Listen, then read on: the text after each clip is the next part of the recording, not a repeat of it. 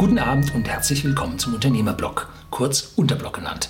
Begleiten Sie mich auf meinem Lebensweg und lernen Sie mit mir die Geheimnisse der Gesellschaft und Wirtschaft kennen, die von der Politik und den Medien gerne verschwiegen werden. Und heute kümmern wir uns um die nicht-linearen Zeiten. Nun, was sind nicht-lineare Zeiten? Da möchte ich Sie ein bisschen in die Vergangenheit entführen und zwar zu den Chinesen. Da hat nämlich irgendein chinesischer Bauer mal einen Kaiser das Leben gerettet oder so, also eine abstruse Geschichte. Und daraufhin sagte der Chinese, der, der Kaiser, er könne sich entscheiden, ob er jetzt so und so viel Gold haben wollte oder ob er auf einem Schachbrett aufs erste Feld ein Reiskorn, aufs zweite Feld zwei Reiskörner, aufs dritte Feld vier Reiskörner, also verdoppelt, dann acht Reiskörner, dann 16, 32, 64, 128, 256, 512, 1024 und so weiter. Das ist eine nicht lineare Reihe.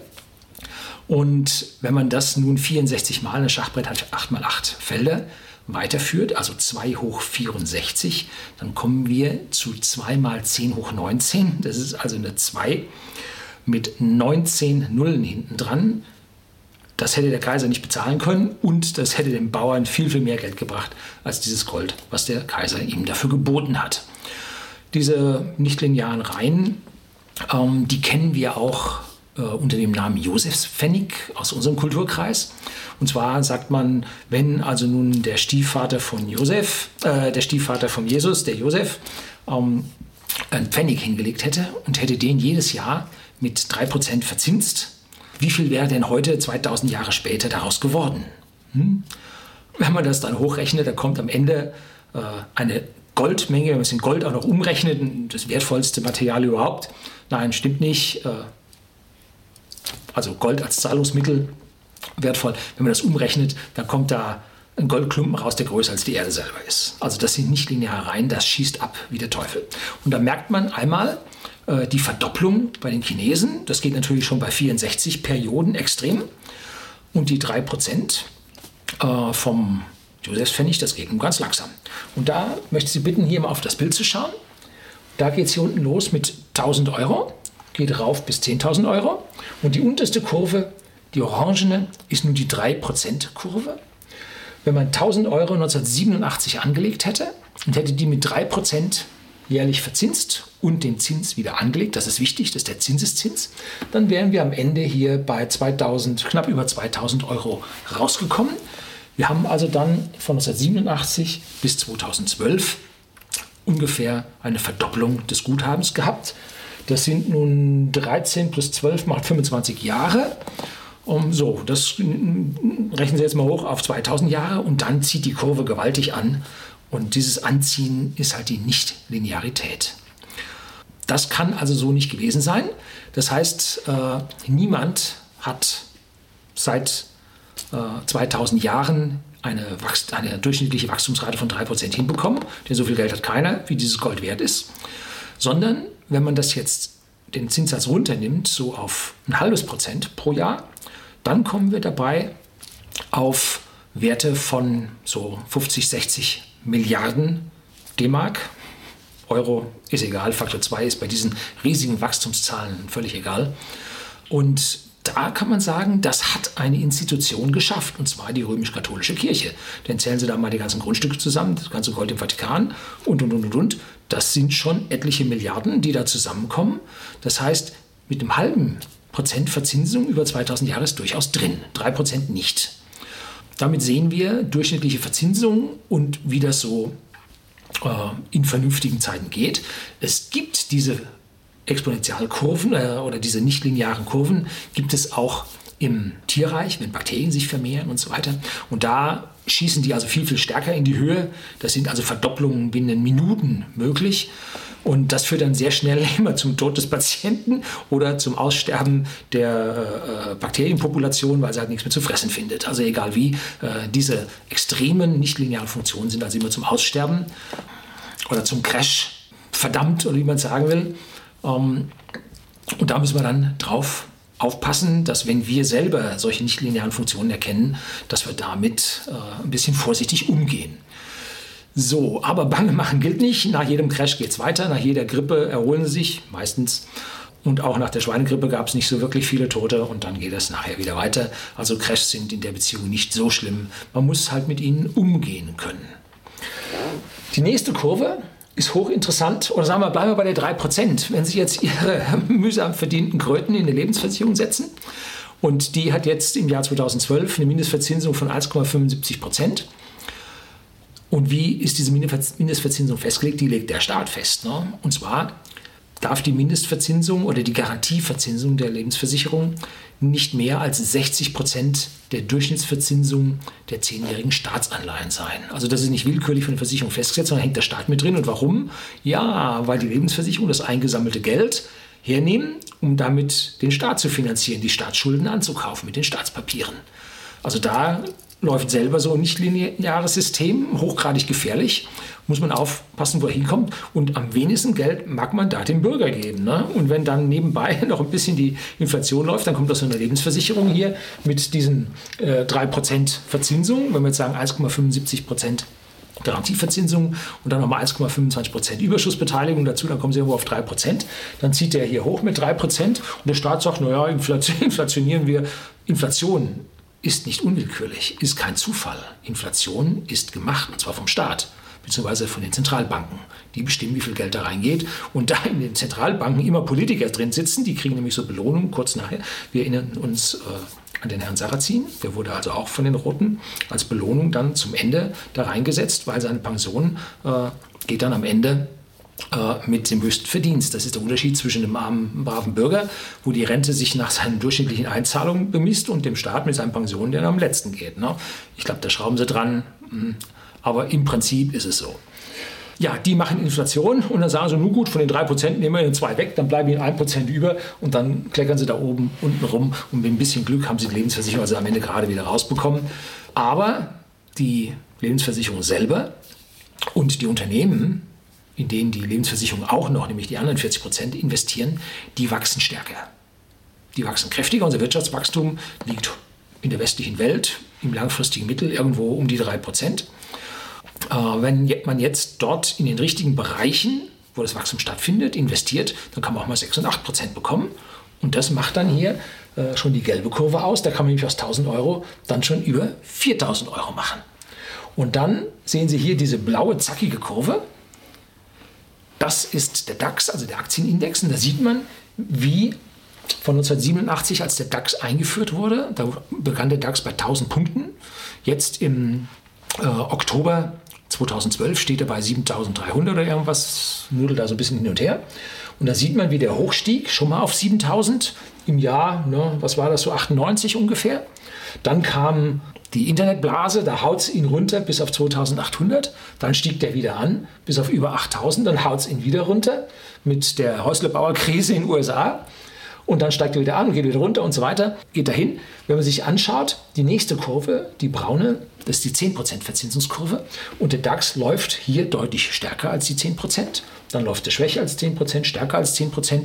Im Schnitt liegt der DAX oder sagen wir mal die Börsen liegen im Schnitt ungefähr um die 10, 11, 12 Prozent. Das schaffen die. In den USA hat man Börsenreihen von 200 Jahren. Da mag so ein schwarzer Freitag mit dabei sein, da mag eine Weltwirtschaftskrise mit drin sein. Langfristig geht es voll ab. Und die armen Leute, die ihr Geld an der Börse in der Weltwirtschaftskrise verloren haben, nun, die haben das Geld verloren. Aber die Aktien wurden am Ende verkauft. Und zwar die, die gekauft haben, die haben gewonnen, weil nämlich nachher ging es wieder hoch. Das dauerte zwar 10, 15 Jahre, aber es ging wieder hoch. Deswegen ist also eine Anlage in Aktien an der Börse langfristig immer besser als in irgendwelchen Lebensversicherungen, festverzinslichen Startpapieren oder oder die Börse schlägt langfristig das immer. Und jetzt bitte nicht in Fonds investieren, weil die Fonds laufen immer schlechter als ihr Index.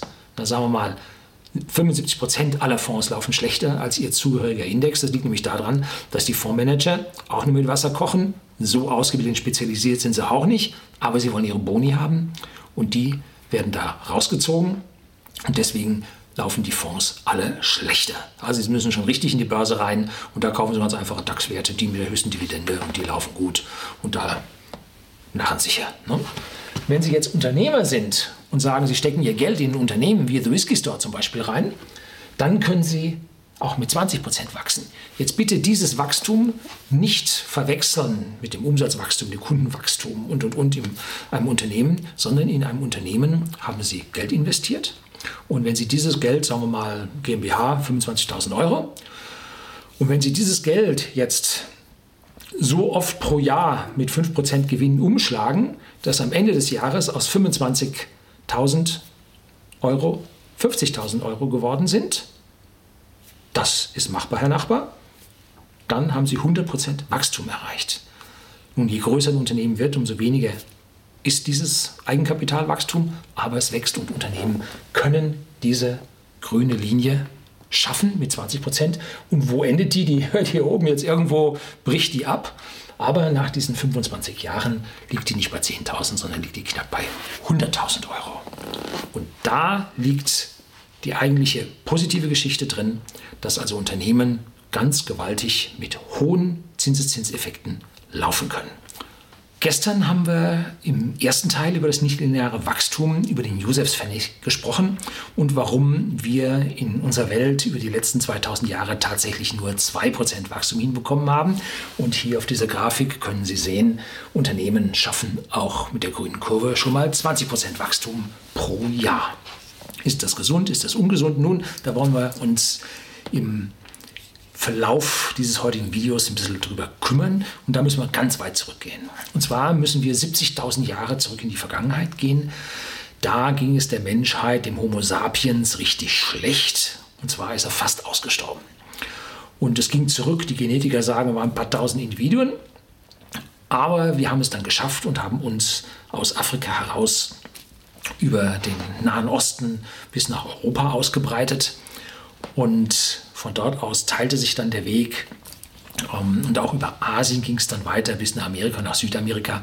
Und vor 12.000 Jahren, da hat man also, ich glaube, die haben die Archäologe Lucy genannt, hat man dann äh, ganz in Südamerika einen der ältesten äh, Homo sapiens Funde gemacht.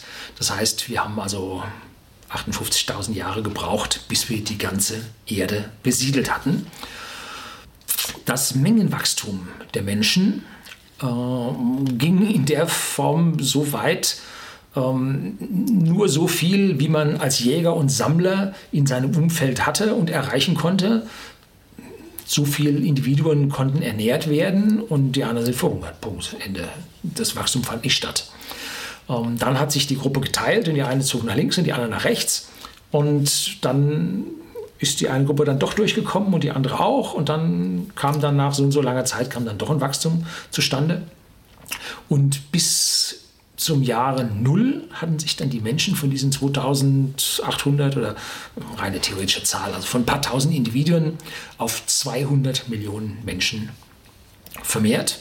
Und das lag nun daran, dass nach dem Verbreiten über die gesamte Erde, über den gesamten belebbaren, äh, bewohnbaren Raum, ähm, nun eine Wandlung vom Jäger und Sammler, der umherzog und Nahrungsmittel zusammensuchte und äh, Tiere jagte, äh, Bauern wurden. Und als Bauern konnten sie viel, viel mehr Vorräte anhäufen und konnten vor allem jetzt nicht nur das an Wohlstand aufhäufen, was sie mitnehmen konnten, sondern auch das als Wohlstand ja, was sie von Generation zu Generation weitergeben konnten. Das mag jetzt nur im Einzelfall mal ein Metalllöffel gewesen sein, der gehalten hat. Die Rest hat ihm weiterhin mit Holzlöffeln gegessen. Aber Stück für Stück wuchs der Wohlstand an, immer nur ganz langsam, weil das meiste direkt verfrühstückt wurde. Man braucht es zum Leben, zur Ernährung, aber immer ein bisschen mehr.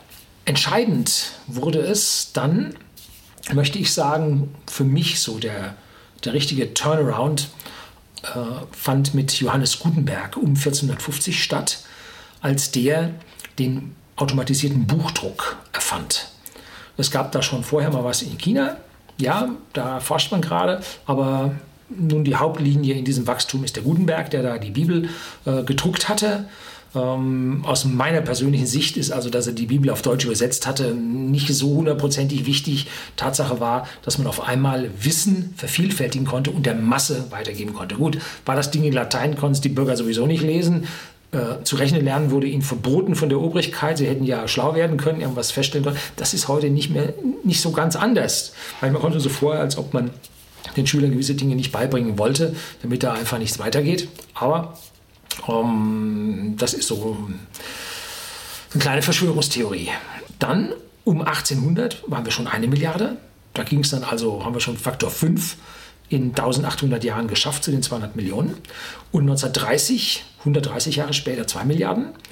Und ich erinnere mich dran, wie ich mit einem Freund äh, Radio hörte und da sagte er dann, das war irgendwann in den 70ern, da sagte der, jetzt ist 4 Milliardste Mensch geboren. Und ich dachte, ups, ja, also das waren dann 40 Jahre später. Vorher waren es 130 Jahre für eine Milliarde und jetzt für die nächsten 2 Milliarden waren es nur noch 40, 45 Jahre. Ups, da geht doch was ab. Und dann habe ich letztlich irgendwann äh, tatsächlich im Radio auch wieder die Meldung gehört, jetzt wären es also 6 Milliarden. Also mittlerweile spricht man von 6,5 oder so. Das geht zügig voran. Und jetzt darf man sich auch fragen, warum? Und das ist ja die eigentliche Frage. Ne? Und die eigentliche Frage ist die, weil wir so viele Ressourcen haben, so viele Nahrungsmittel haben, dass die einfach alle nicht mehr sterben. Ne? Wenn ich mir meine Urgroßmutter erinnere, die hatte 14 Kinder, davon haben es also pff, fünf geschafft. Ne? Äh, ja, die meisten sind gestorben. Und das war in der Steinzeit nicht anders. Und heute bringen wir halt sehr, sehr viele durch und auch in den Entwicklungsländern bringen wir die durch da ist nichts Schlechtes dran. Ich will jetzt nicht äh, hier äh, rassentechnisch sagen, die müssen alle sterben. Völliger Unsinn. Nein, das ist gut so. Man muss allerdings bloß sehen, dass mit steigendem Wohlstand halt die Leute nicht mehr sich so vermehren. Wir nehmen schon wieder ab. Und andere Teile in der westlichen Welt auch. Nun, also nicht lineare Zeiten, da gehen die Sachen auch hin und wieder mal zurück. Was jetzt nach dem Buchdruck interessant war, es brauchte 500 Jahre, bis dann die erste, das erste Bild stark verbreitet wurde, nämlich 50 Millionen Mal. Und zwar war das das Erdbeben 1909, meine ich, in San Francisco gewesen. Das wurde weltweit 50 Millionen Mal in Zeitungen abgedruckt. Da braucht man also dann vom Gutenberg 500 Jahre, bis das dann soweit war, ungefähr oder 450. Dann dauerte es nur noch 50 Jahre, bis das Radio 50 Millionen Leute erreichte und dann nur noch 15 Jahre drauf, bis das Fernsehen 50 Millionen Leute erreichte und bei Facebook nun braucht man 24 Monate, haben auch 50 Millionen Leute erreicht. Also man sieht, äh, die Zeiten werden immer kürzer, die äh, Exponentialfunktionen werden immer stärker. Wir leben in nicht linearen Zeiten.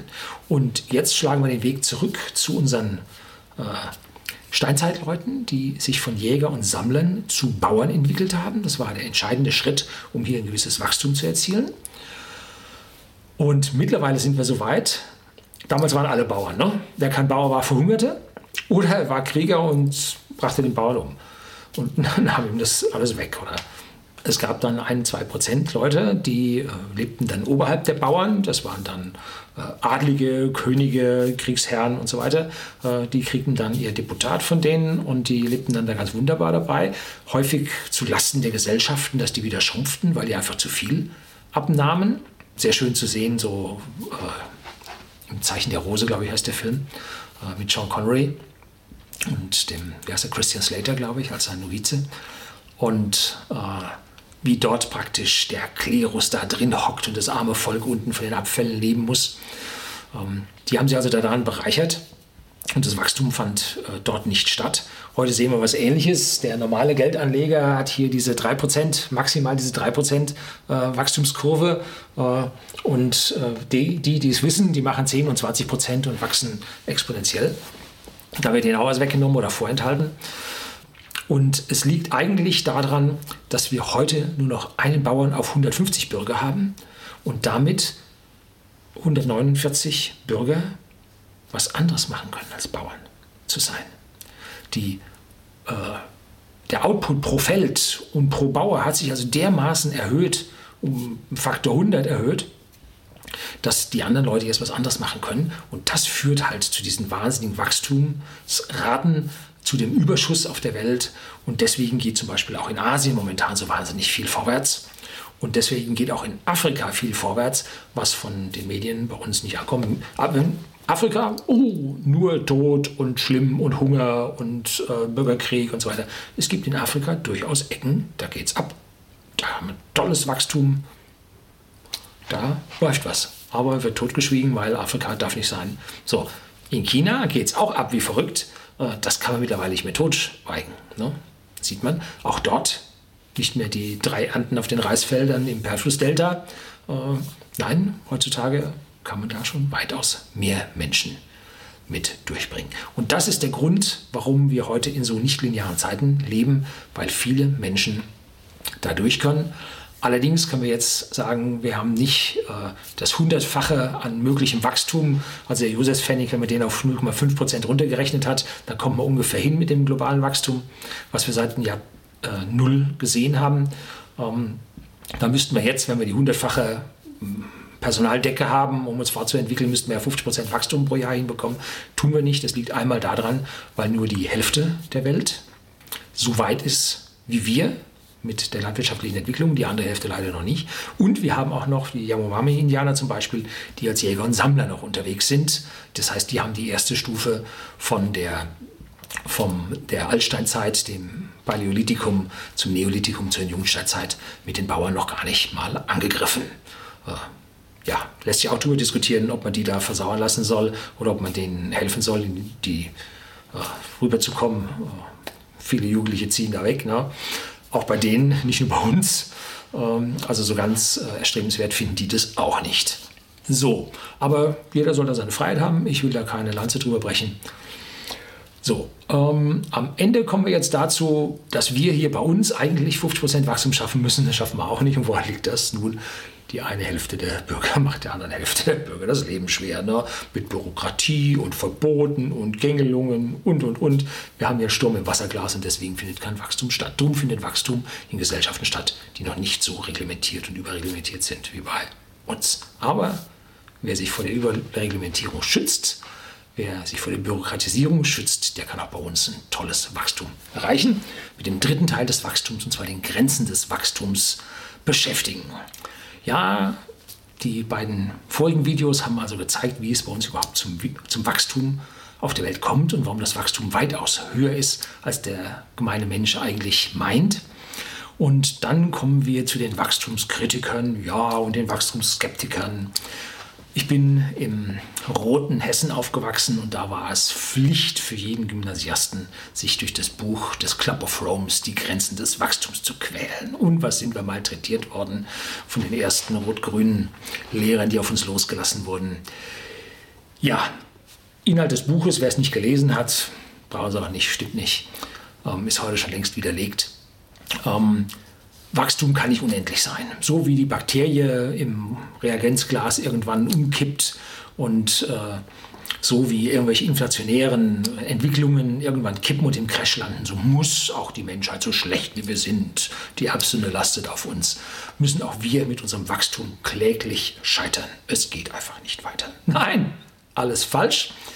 Ähm, ein ehemaliges Greenpeace-Direktoriumsmitglied, meine ich, wäre gewesen, Professor Björn Lomborg aus Kopenhagen, der hat sich mal die ganzen Zahlen angeschaut, zusammengetragen und hat sie in dem Buch Apokalypse No äh, zusammengeschrieben und veröffentlicht. Das kann ich Ihnen nur empfehlen. Lesen Sie dieses Buch von Björn Lomborg. Ein fantastisches Buch, sehr wissenschaftlich korrekt, sehr breite Datenbasis und alles, was da, nicht alles, vieles von dem, womit heutzutage Angst über die Menschen gemacht wird, wird dort ad absurdum geführt. Zum Beispiel der Club of Rome sagte, äh, wenn wir so weitermachen, dann ist dann und dann das Erdöl zu Ende. Peak Oil ist da so dieser Spruch.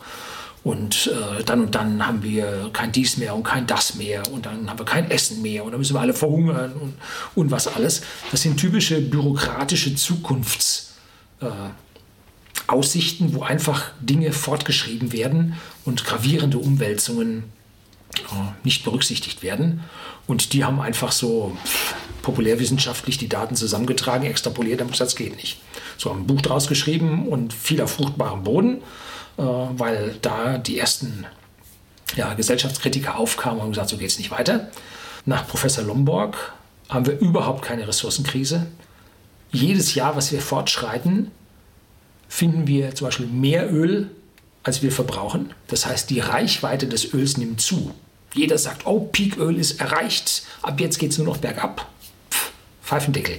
Wir finden jedes Jahr Kohle dazu, wir finden jedes Jahr Ölschiefer dazu. Wir finden und finden und finden weitaus mehr, als wir verbrauchen. Bloß manchen politischen gesellschaftlichen Kreisen ist es halt nicht recht, dass man so viel findet. Ne?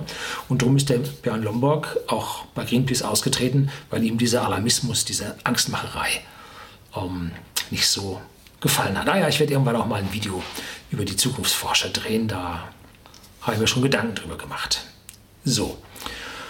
Die üblichen Sprüche sind, auch die Kernbrennstoffe für die Atomkraftwerke halten nicht ewig, brauchen wir gar nicht anfangen mit, stimmt auch nicht. Ähm, Kernbrennstoffe lassen sich erbrüten und damit mehr, in einem Kernkraftwerk lässt sich mehr Kernbrennstoff erzeugen, als man selber verbraucht. Drum bauen sie weltweit momentan im Jahr 2012, glaube ich, sind 100 Kernkraftwerke geplant, weltweit. Dann Lithium für die Elektroautos. Brauchen wir gar nicht anfangen. Lithium ist ganz knapp, ist vergriffen und so weiter. Riesige Salzseen und in diesen Salzseen liegt das Lithium. Man muss es halt nur bergen. Man muss halt nur ran und fördern. Tut man im Moment nicht. Bedarf ist noch nicht da. Da wird aber die Post abgehen. Und genauso geht es mit allen Stoffen weiter. Es gibt ein paar Stoffe, wo es ein paar Engpässe gibt. Tantal, Wismut. Gerne werden auch die seltenen Erden hergenommen. Aber bei den seltenen Erden ist das noch eine Preisfrage. Ne? Seltene Erden, da haben die Chinesen das Monopol drauf.